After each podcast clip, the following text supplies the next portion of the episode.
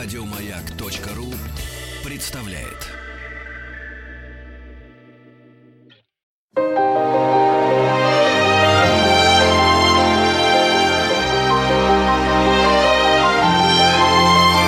Вадим Тихомиров и его собрание слов.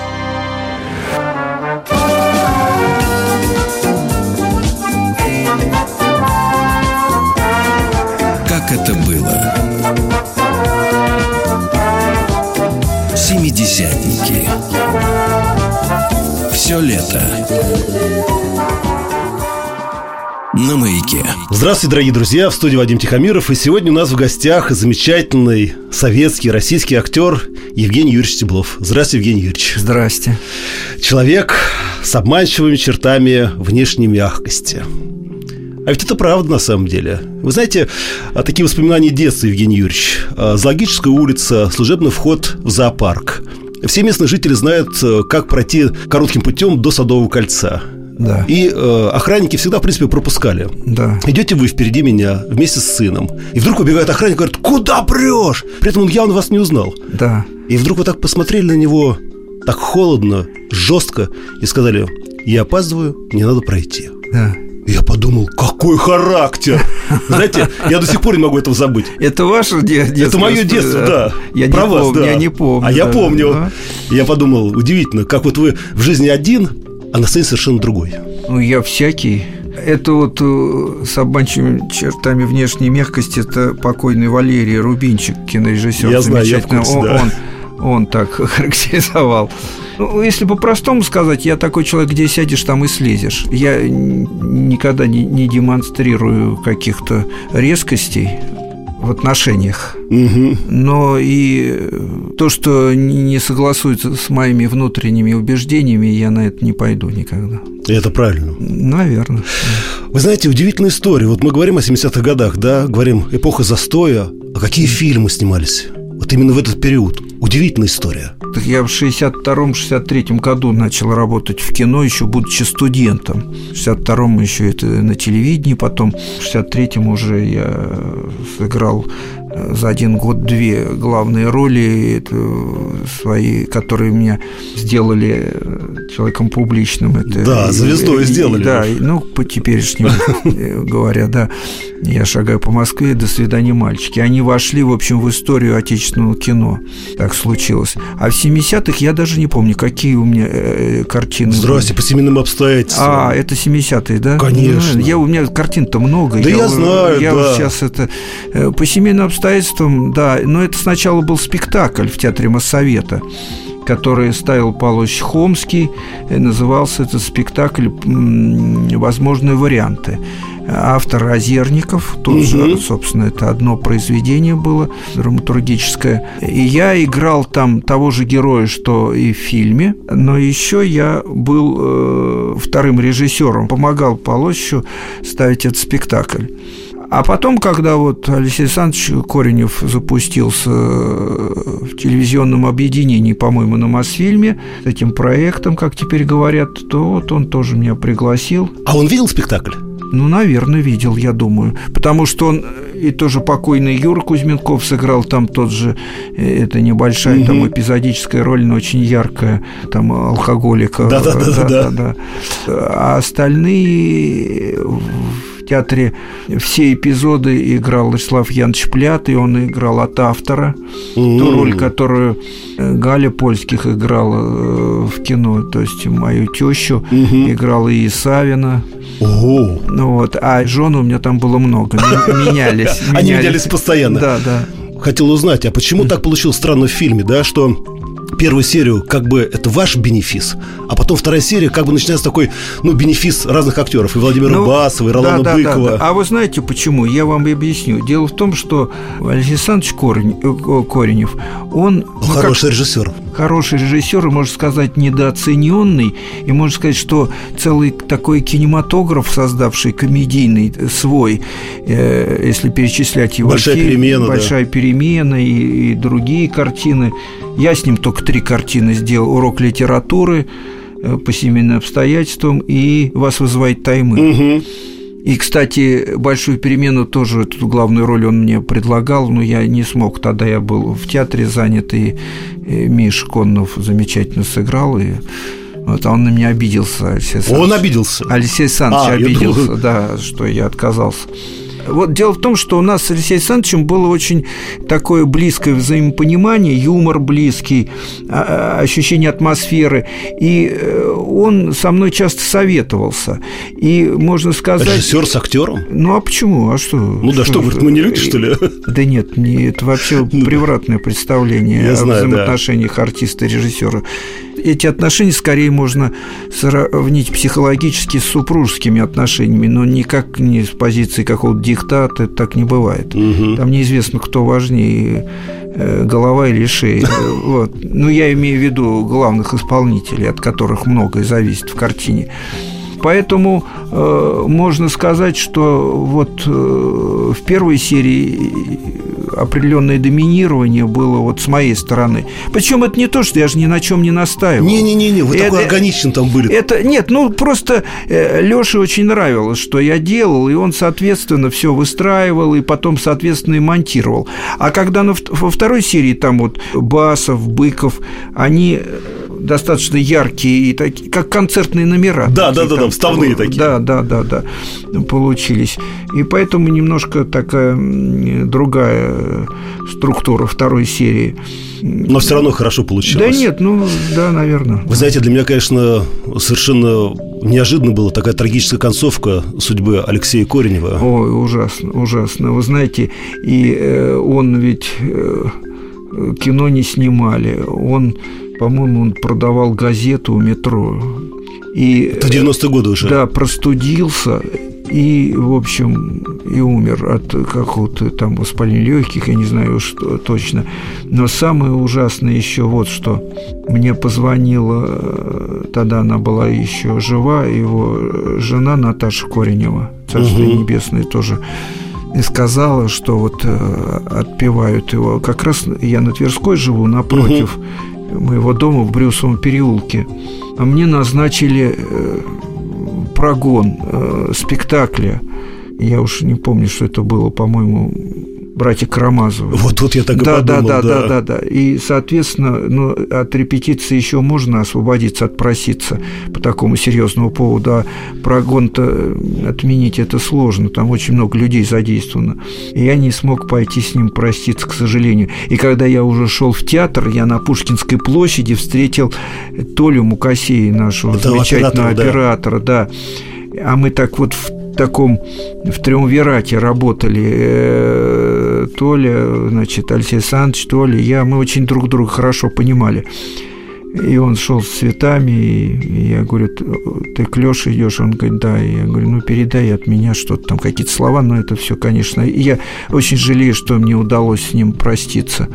Вообще считаю, что это недооцененный режиссер, который имел свою э, авторскую интонацию в кино и э, облегчил людям жизнь, что называется, зрителям театра. Но это удивительная история. Фильмы да. сняты в 70-х годах, а до сих пор их смотрят, и они до сих пор актуальны. Да, да, да, да, да, да, да. Удивительно. Слушай, но, конечно, самая интересная история, мне кажется, связана с фильмом «Раба любви». Ну, там что? Нет, нет, «Раба любви» я люблю эту картину, э, но это, так сказать, больше такая импровизация.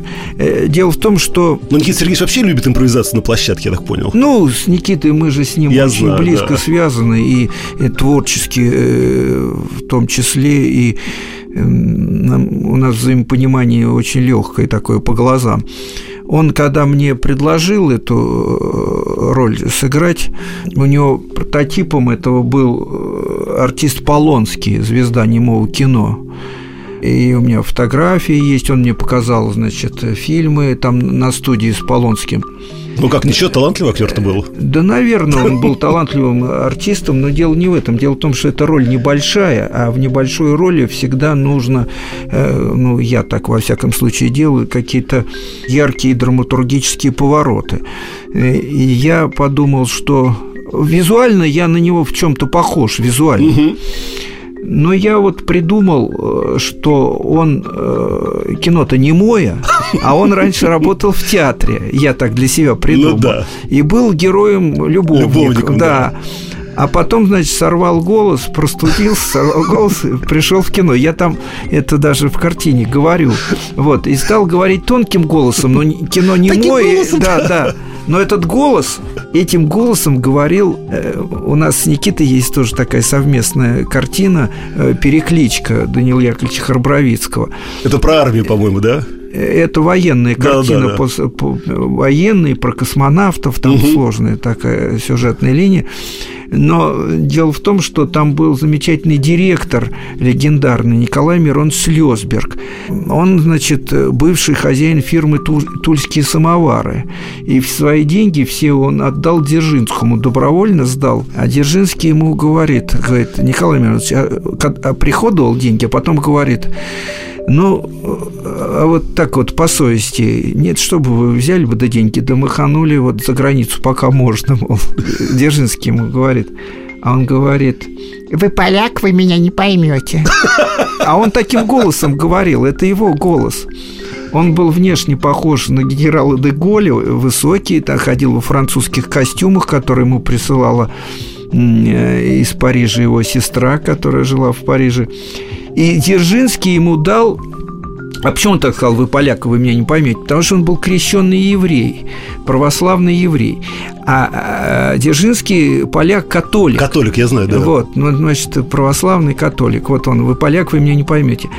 И э, Дзержинский ему выписал такую бумагу, что подать э, сего не трогать. И он э, мандат такой имел. Его ни в одни репрессии не тронули благодаря этой бумаге. И даже после войны, насколько я, если я не ошибаюсь, один год, что ли, он был директором Мосфильма. Да, уникальный. Ну, недолго, да. Да, уникальный был человек. И вы его спародировали. э, Я его не спародировал, просто взял его голос и все. Но потом оказалось, что многие восприняли, что я играю человека нетрадиционной ориентации. Да ну.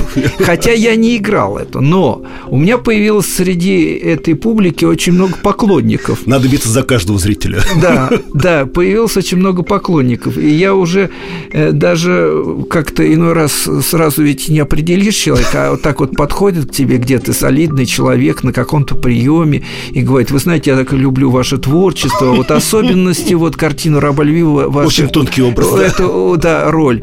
Я сразу понимаю, что он, скорее всего, относится к этой категории. Так что получилось, что невольно я оказался первым Просто взяли знамя в руки. Тогда советским артистом, который сыграл э, человека, значит, нетрадиционной ориентации. Так получилось. Хотя задача такой у меня не стояла. Евгений Юрьевич, Ну. давайте вернемся к вашей молодости, к вашему началу карьеры. Да. А, Я недавно узнал, что, оказывается, на главную роль Саши Шаталова пробовался другой актер. И Да. я смотрел интервью ваши, Да. Георгия Данели и многих Да. других, кто принимал участие в съемках, и все скрывали тщательно, кто А я сам актер. не знаю, он мне не сказал. Я об этом узнал, когда было 30-летие картины. Сейчас вот э, в прошлом году 50-летие отмечали. Да. И то 50-летие выхода в прокат, потому что в 63-м году мы картину делали «Я шагаю по Москве», значит, это уже 51, сейчас уже О, 52 Господи. года. Не может быть. Да, да, но э, когда было 30 лет, он мне сказал, мы отмечали, я уж не помню где, и он мне сказал это. Но когда я его спросил, кто, он говорит, зачем тебе это знать? Может, он тебе Знаете- всё- он, ты ему дорогу невольно перебежал, зачем тебе, живи спокойно. Евгений Юрьевич, я предлагаю сейчас на Да. секунду прерваться, а потом Да. мы продолжим. Хорошо. Я вам назову одну фамилию, а вы просто скажете, да или нет. Да, Можно хорошо. сделать это молча. Да. Вадим Тихомиров и его собрание слов.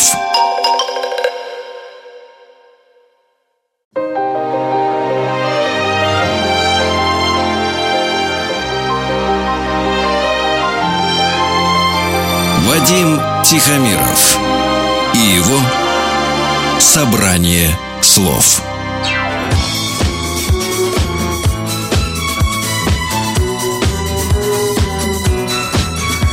Семидесятники. Все лето на маяке. Друзья, я напоминаю, что в студии нас находится Евгений Юрьевич Стеблов, замечательный советский российский актер, народный артист России. И мы говорим о творчестве, о жизни, о 70-х годах и вообще о театре, о кино, естественно, о любви. Да. Евгений Юрьевич, вот мы э, с вами прервались на такой волшебной ноте. Кто же вначале должен был играть э, роль Саши Шаталова в фильме «Я шагаю по Москве»? Да. И, знаете, я провел исследование, да. и у меня вдруг выскочила одна фамилия Николай Бурляев. Не знаю, я не знаю. Я взял несколько интервью, да, да. я сопоставлял. И вдруг... Но Коля бы мне сказал. Вы думаете? Я с Колей в, таких, мы сверстники. И, я знаю, что вы сверстники, да, я все да, посмотрел. Да, и мы, так сказать, в таких добрых отношениях Коль, Коль бы мне сказал. И мне знаете, кажется, почему я решил? Да. Потому что я прочитал э, в одном из воспоминаний, что когда этого актера, а он уже постригся на лысо. Его постригли уже, да. да, да. А, когда он узнал, что его сняли с роли, да. а он, говорит, заикался. И он вдруг, говорит, полчаса на простом русском языке говорил совершенно Это без... Георгий Николаевич Данелли в своей книжке написал да, да, да, да, да, да, да. А Николай Бурляев, насколько я знаю, ну, немножечко заикался. Ну, Но ну, бог не, не, не один он заикался, да. Да, так что да. оставим это в стороне. Да. А, возвращаясь к театру, Евгений Юрьевич, да. я вам премного благодарен на самом да. деле. Я объясню да. вам почему. Да. Опять-таки, воспоминания с детства. Я попал в театр «Армия». Да. Большой, огромный театр, холодный. Это огромная сцена, как футбольное поле. Да. И там давали смерть царя э, да, Иоанна Грозного. Иоанна Грозного, да. да. И на сцену вышел актер в бороде. Андрей Алексеевич Попов. Да. да. И вы знаете, когда прощальная сцена, последняя сцена, когда он умирает, вдруг вот эта огромная сцена превратилась в такую маленькую коморку. На сцене стал огромный человек, который говорил монолог. Я подумал, боже мой, какой великий актер. И когда я узнал, что, оказывается, вас связывала такая не только творческая, но и человеческая дружба. Ну, дружба ну, не. дружба даже, да. Нет, ну вот когда но я... отношения добрые, да. Да, я был поражен этим, потому что мне казалось, что этот человек, он просто, знаете, как лакмусовая бумажка. Нет, дело в том, что я после института в 66 году очень хотел в театр Ленинского комсомола, которым тогда руководил Анатолий Васильевич Ефрос. Я, собственно, никуда больше не показывался. Я показался, и, собственно, меня Анатолий Васильевич сразу и взял. И я был счастлив, и вообще считаю считаю до сих пор э, Анатолия Васильевича одним из своих учителей, потому что учитель – это не тот, кто учит, а тот, у кого учишься. Вот. И он не столько меня учил, но я, для меня это важное личностное влияние. Вот. И я там счастливо полгода проработал, сыграл там две э, такие большие роли, одну локальную, а потом Эфроса сняли и перевели и на Малую Бронную, да. да а меня забрали в армию. А вы решили пойти в команду театра армии, Я да? не решил. Они меня туда забирали. Вот знаете, как вот была такая практика, там каких-нибудь спортсменов забирали через военкомат. Молодцы. А у меня были отсрочки, одна, другая, ничего как-то не помогало. Тогда у Эфроса мы еще работали с Мишей Державиным и Шурой Шиюрин, там все, мы там, они меня постарше, но тем не менее ну, да. вместе работали. А Миша был тогда зятем Будионова. Да, все-таки ему даже повезло. к Будионову обращались чтобы вот в моем случае, я помню, я ходил э, к секретарю ЦК ЛКСМ Камшалову, ЦК Комсомол тоже ко мне хорошо относился, они пытались отсрочку. Что, отсро... Нет, никак, потому что театр армии уже наложил на меня руку, что называется. Там вот эта вот команда замечательная была, это так называемый индивидуальный призыв. Эти списки тогда в политическом управлении армии э, утверждались, там угу. это визировалось.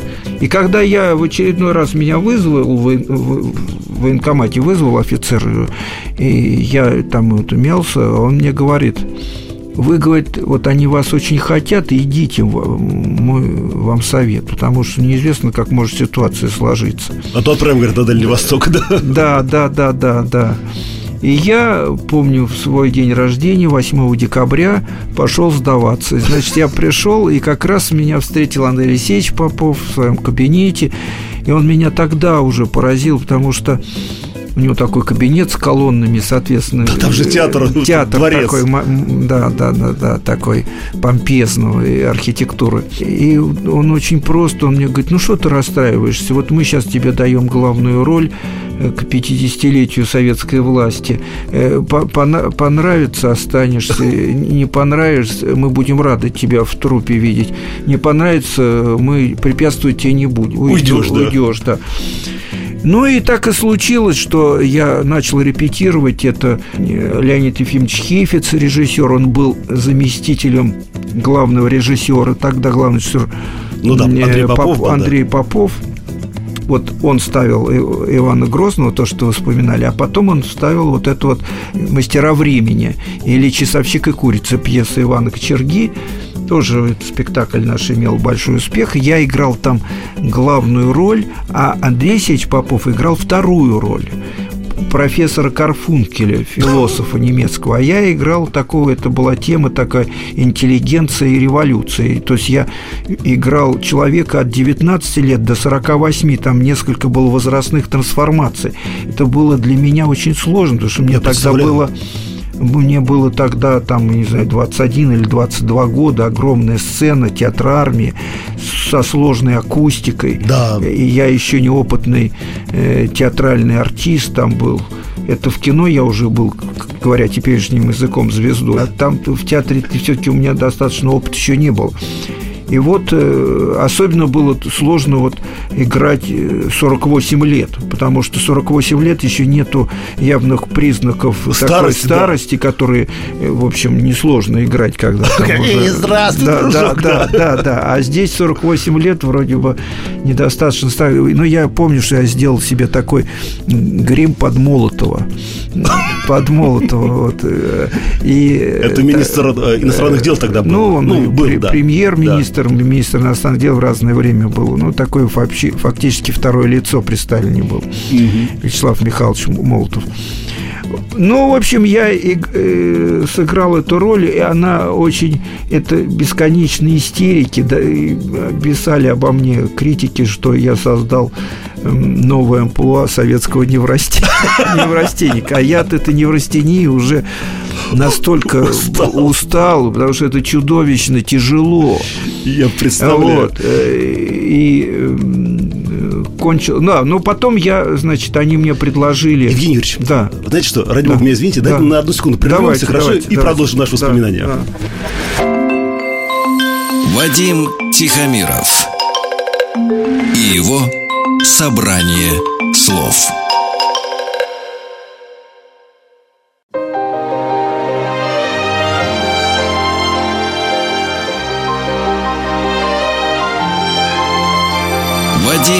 Тихомиров и его собрание слов.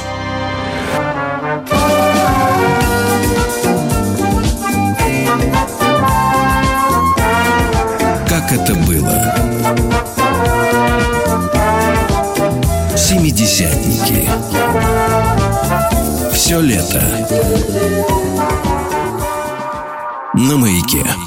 Друзья, я напоминаю, что в студии нас находится Евгений Юрьевич Стеблов, замечательный советский российский актер. Мы говорим о театре, о жизни, о любви, о кино.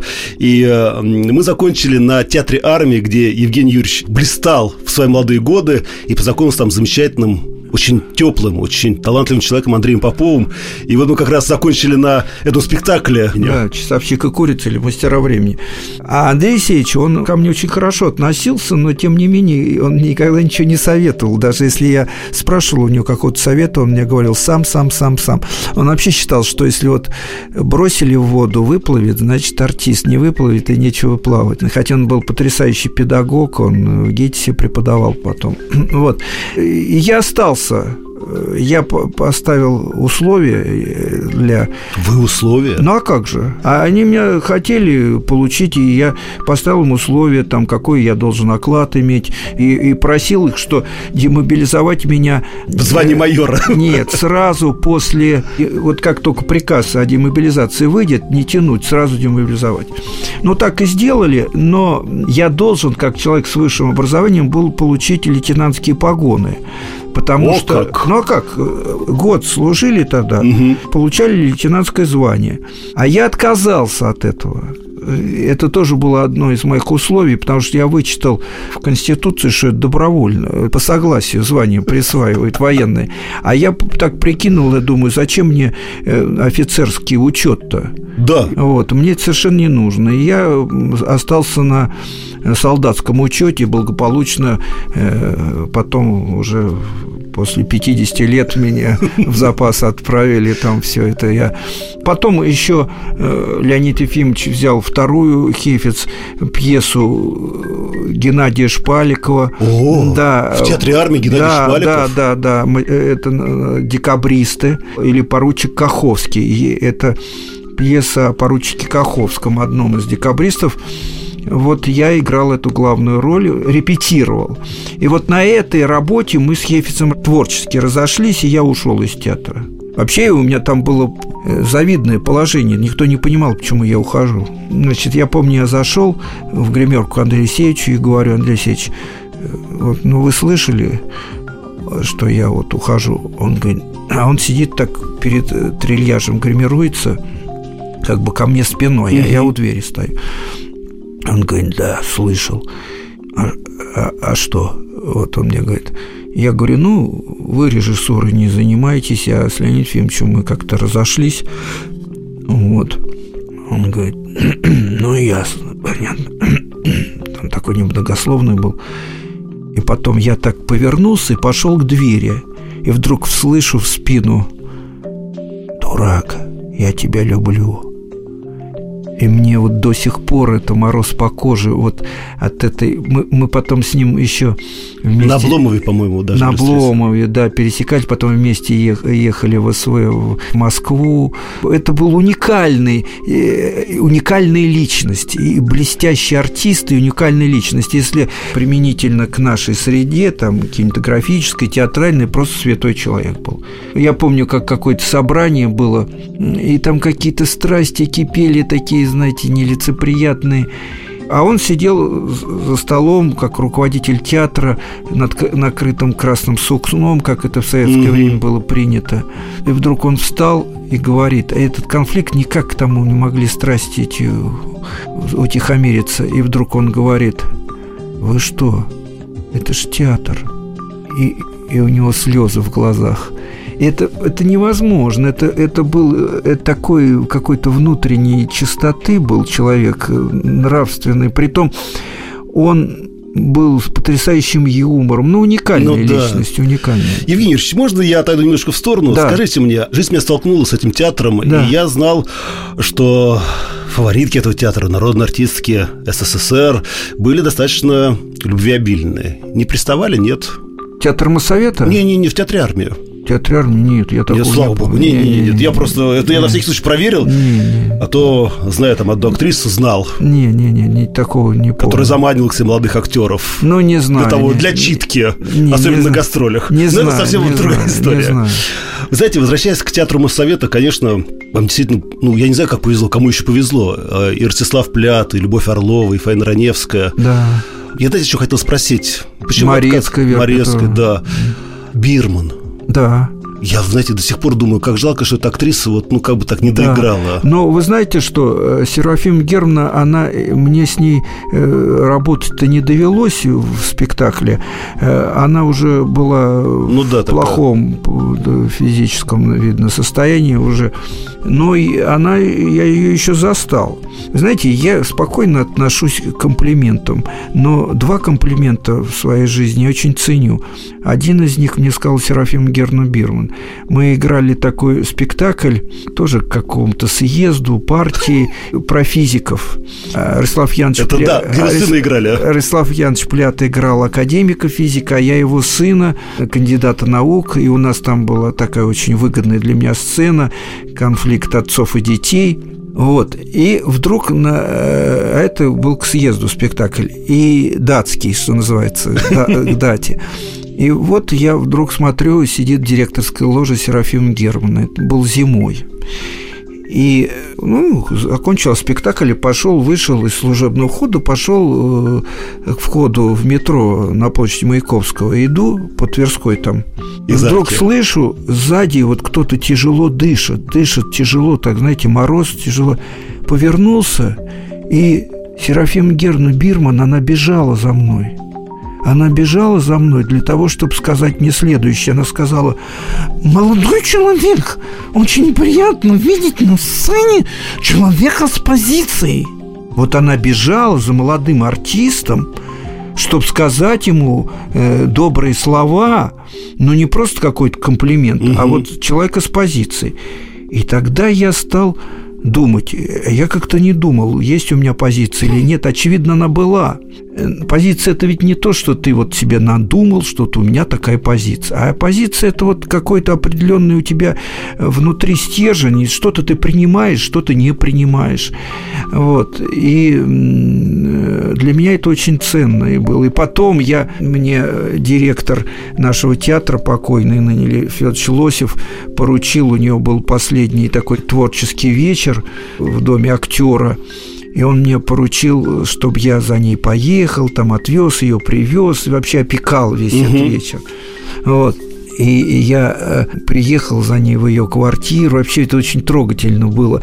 Все это наблюдал, как она собиралась, и там э, гор, э, это самая ее ну, помощница. Это, помощница, тоже пожилая женщина, плакала и говорила последний раз, последний раз, что она на сцену последний раз выходит. Вот. Она сидела на сцене в кресле, там все говорили всякие добрые слова, но в конце она ответное слово взяла и сказала «Друзья мои, спасибо, это все искренне».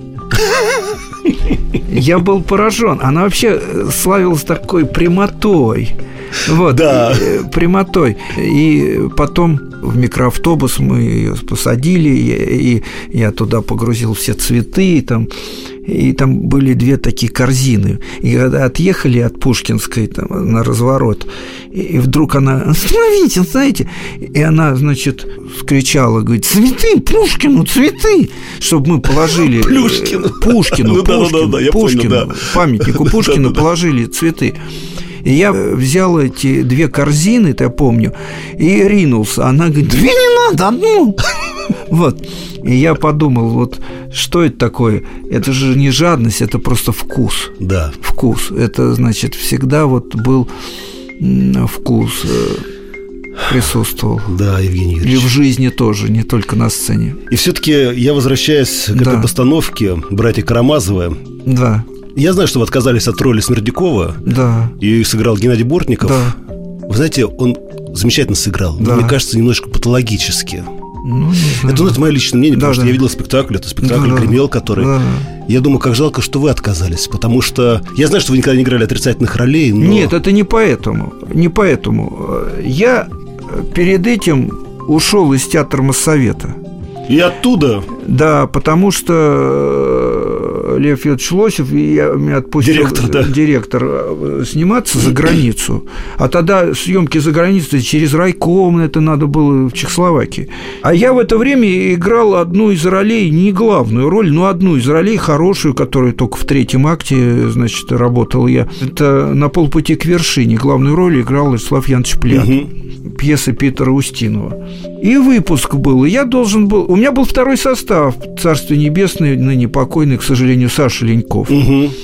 И вдруг мне Лосев говорит, «Э, Евгений Ильич, хорошо бы вы остались, потому что э, вот не успел, значит, э, управление культуры посмотреть, вот оно будет только там какое-то следующее число, а вот вы уже, получается, значит, уедете. Я говорю, я не могу остаться уже там. Это, это все было очень сложно тогда, знаете, вот. Ну да, логистика это да. Да, да, да, да. Вот, а он требовал, чтобы я остался. Почему у меня был второй состав, Саша Леньков, он мог сказать, ну какая разница, ну он сдаст ну, да. этот спектакль. Вот, и я, в общем, погорячился, и, и я написал заявление, ну это коса на камень такая, заявление об уходе, он подписал. И я улетел и сниматься, снялся, а я тогда был утвержден на роль Трелецкого в фильме Никиты Михалкова «Механическое пианино». И еще я у Фрунзе Довлатяна в Армении снимался. И вдруг я при возвращении из э, Праги попадаю в автомобильную аварию, очень серьезную. Я там перенес э, две операции в Праге, через год позже уже в Союзе у нас в Москве э, третью операцию перенес. И получилось так, что я год-то не работал, я был на бюллетене. Ну и, э, ну, когда это дело все нормализовалось, Мне Полощ Хомский предложил две роли на выбор. Он ставил братья Карамазову. Или, говорит, Алешу Карамазову, или вот Смердякова вместе с чертом. Там был, он, он сам инсценировку писал Да, вместе да, с да. чертом. И я э, подумал, что, конечно, Смердяков вместе с чертом, тем более эта роль э, гораздо более выигрышная, чем Алёша. Алеша Карамазов, которая и очень сложная, и не очень выигрышная. Потому что э, позитивные роли их сложнее играть, чем э, Это да. отрицательные. Вот. Потому что внешних признаков характера меньше. Больше внутренней работы Ну да. такой. Но я считал, я тогда во мне определенное такое религиозное становление происходило. И я считал, несмотря на то, что я был членом партии, э, вот, я считал, что для меня важнее сыграть Алешу. И я остановился на Алёше. Вот так вот. Евгений Юрьевич, сейчас на Да. одну секунду прервемся Да, и продолжим. Вадим Тихомиров и его собрание слов.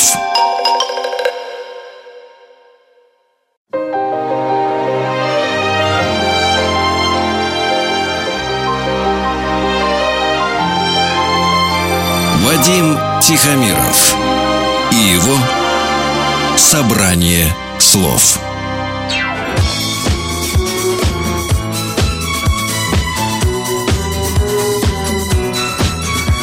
Семидесятники. Все лето на маяке. Друзья, напоминаю, что в студии у нас находится замечательный актер Евгений Юрьевич Стеблов, и мы говорим о театре, о жизни, о кино, о людях, которые его окружали, и которых окружал он в том числе. Да я их не окружал, я среди них жил. Вы среди них жили, да. Ну, я, конечно, счастливый человек, потому что, ну, просто начать с того, что ну, мы в одном дворе жили с Володей Высоцким. Первая Мещанская в конце у него где-то это есть. То есть он на 8 лет старше, но он, мы ребята из одного двора. И мы с ним встречались, я помню, в общежитии. Он уже окончил э, школу-студию МХАТ, а я только еще учился в Щекинском училище. Приход- Встретились в комнате у наших девочек. Он туда приходил, пел им там песни на гитаре. Он тогда начинал вот это только свое э, творчество знаменитое. Вот, и мы с ним вспоминали общих знакомых, вспоминали нашу жизнь. Через много лет я озвучивал что-то в Останкино. Э, И в перерыве вышел из тон-студии и зашел в соседнюю, просто не знаю почему, там заглянул. И смотрю, стоит Володя. А его много лет не видел. А он озвучил вот это место встречи изменить нельзя. Но меня поразил его внешний облик. И не только внешний, но вообще облик его. Это был совершенно какой-то вымытая внешность, выстиранная такая, бледное лицо и вообще не здешний. Человек уже вот такой был, мне это ярко бросилось вот в глаза, что это не здешний человек уже какой-то. Потом через вот буквально несколько месяцев его не стало. Да. Евгений Юрьевич, кстати, говоря, театр Муссаэта всегда славился а, своими костюмерами. И Да. э, многие модники тогда обшивались именно в ваших мастерских. Женщин, Женщин, больше да. касался. Я... Нет, в советское время, когда не было джинс, мы, я часто, многие наши актеры шили э, джинсы у нас, ну так по-простому. Половик? Нет, нет, нет, из тех холстов, на которых задники э, делают в театре. Их можно было выкрасить в любой цвет Ну и да. э, шить джинсы. А вот, например, Саша Леньков, он вообще был, царство небесное, он очень мастеровит. Он сам с- шил джинсы и дубленку э, шил. И все с декораций, да? Нет, дубленку нет, и купил где-то мех.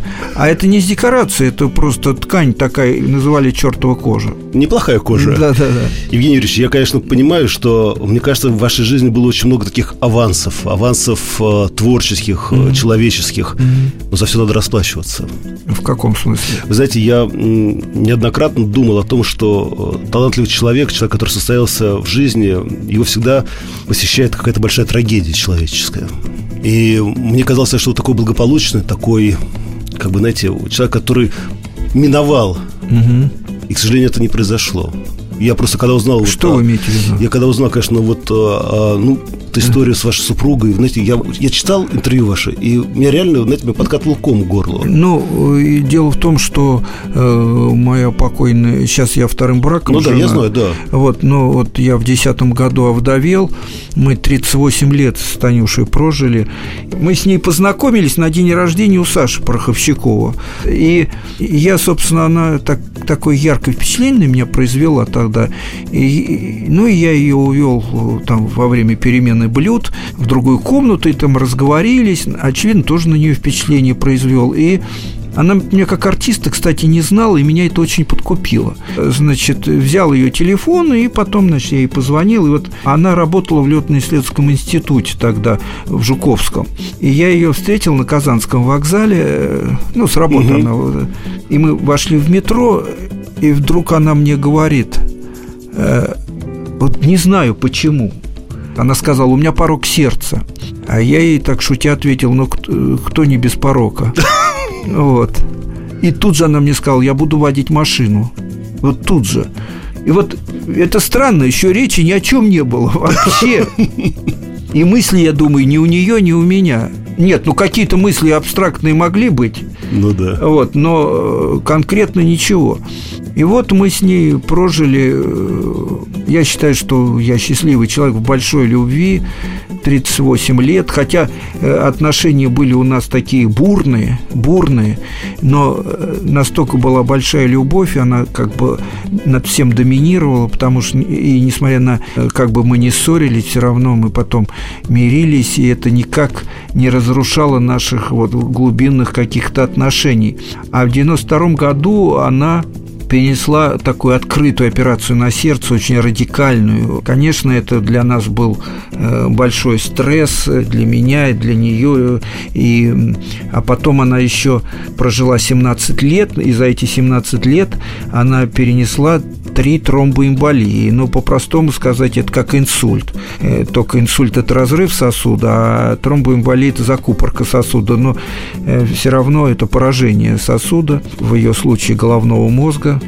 И мы с ней все это прошли. Она уникальная была совершенно женщина. Я написал, э, посвятил нашей любви маленькую повесть, опубликовал ее, называется она «После». Она всего 15 журнальных страниц, опубликовал ее в журнале «Стори» за эм, мартовский номер за 13 год. Это вот недавно совсем Да, да, да, да, да. Вот. Она была очень нравственная, человек э, какого-то э, гипертрофированного долга и в то же время очень артистичная. Очень артистичная и достаточно э, подвижная была эмоциональная структура у нее. В общем, я был счастлив. Ну, а вот э, потом мы с ней, э, конечно, не думали, что мы э, родили у меня сына, ему Я сейчас знаю, 42 года. Фактически получит, получается, что мы родили монаха. Вот сейчас он в монастыре. Но он рожден в любви, Э, Да, в любви. а он любит Бога. Э, Ну, мы все да. любим Бога, Да, но все поэтому- по-разному, как сказать, его разные судьбы, э, разные проявления этой любви. Ну, вот, у кого-то мирские, у кого-то более строгие, монашеские, да. Евгений Юрьевич, Да. огромное спасибо, что вы к нам пришли за эту теплую встречу. Да. И вы знаете, глядя на вас, я вдруг все время вижу вот этого мальчика из фильма «А я шагаю по Москве». Я, думаю, Я вы- шагаю по Москве. Да, я шагаю по Москве, да. Ну, вот. И я понимаю, что вы совершенно не изменились внутри. Это большое счастье, когда человек остается человеком, несмотря ни на что. Ну, я всегда своему, я э, в качестве профессора, ну, преподаю. Ну, да-да, я знаю, театр, да. В девятом году один курс выпустил, сейчас вот другой там мастерскую набрал. И я всегда своим студентам говорю, вот смотрите на свою детскую фотографию, где вы младенец, потому что там есть главная ваша человеческая суть, еще не, не затронутая никакими событиями, э, ни- ни- Не запятнанная, не да. запятнанная. Вот, вот исходите из этого. Да. Спасибо вам большое, успехов, счастья и до новых встреч и ролей. Спасибо. Вадим Тихомиров и его собрание слов. Еще больше подкастов на радиомаяк.ру.